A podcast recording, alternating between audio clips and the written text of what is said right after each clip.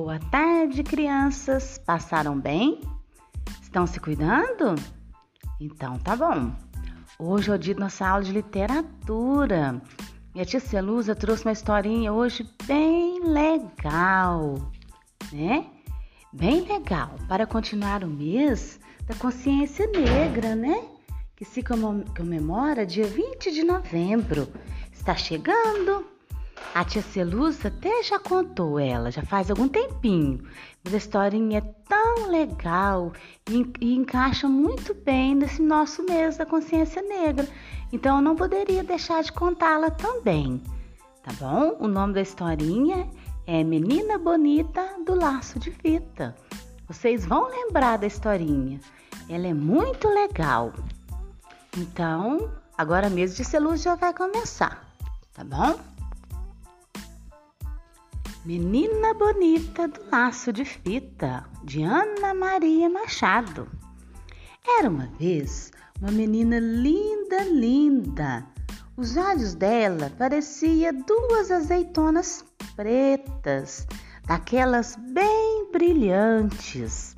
Os cabelos eram enroladinhos, bem negros, feito fiapos da noite. A pele era escura e lustrosa, que nem o pelo da pantera negra.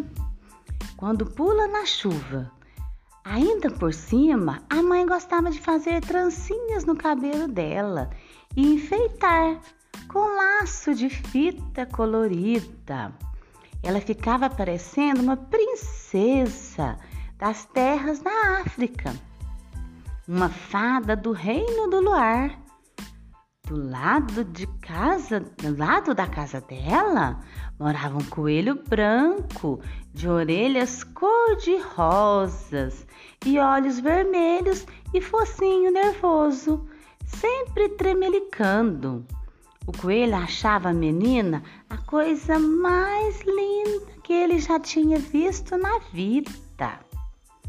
Ele pensava: ah, quando eu me casar, quero ter uma filha pretinha e linda, que nem ela.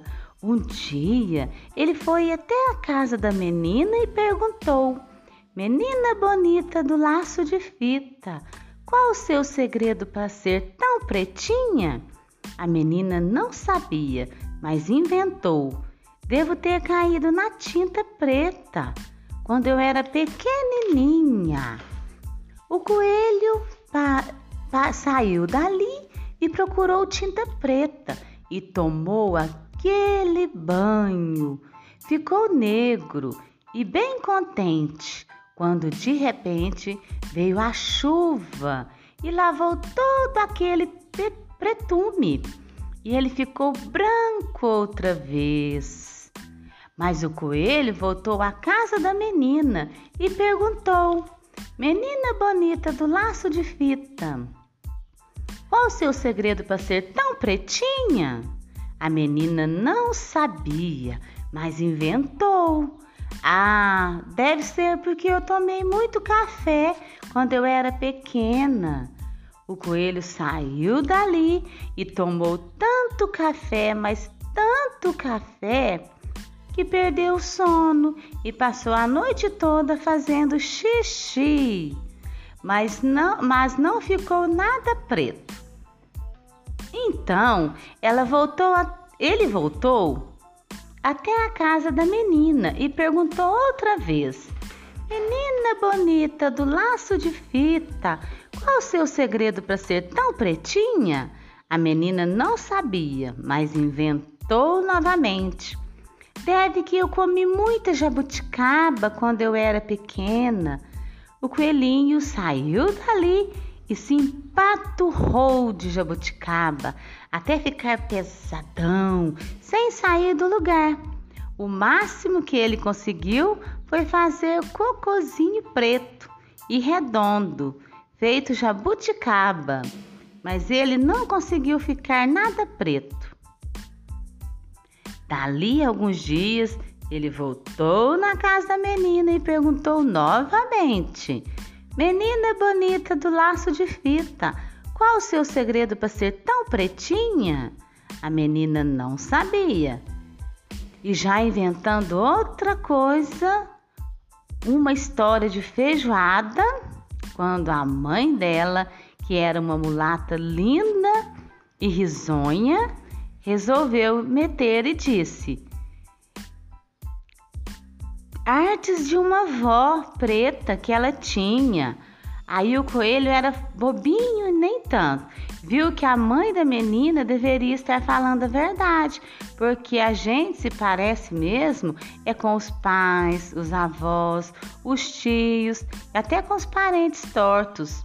Se ele queria ter uma filha pretinha, linda, que nem a coelhinha, nem a menininha, ele tinha que procurar uma coelhinha pretinha para se casar. Não precisou procurar muito. Logo encontrou uma coelhinha escura como a noite, que achou o coelho branco uma graça. Foram namorando, casando e tiveram uma ninhada de filhotes. Que coelho, que coelho, quando desanda a ter filhotes, não para mais. Tinha coelho para todo gosto. Branco, bem branco, branco meio cinza, branco malhado de preto, preto malhado de branco, até uma coelha bem pretinha. Já se sabe que é a filhada da menina que morava na casa ao lado. Quando a coelhinha saía de laço colorido no pescoço, sempre encontrava alguém que perguntava: Coelho bonito, do laço de fita, qual o seu segredo para ser tão pretinha? Conselhos da minha mãe, da minha mãe, da madrinha, minha madrinha. E aí, meus amorzinhos, gostaram da historinha? Ai, Tia Luz adora essa historinha, muito linda. Agora vamos fazer as atividades, não é mesmo? Um abraço, um beijo, fique com Deus. Até a próxima!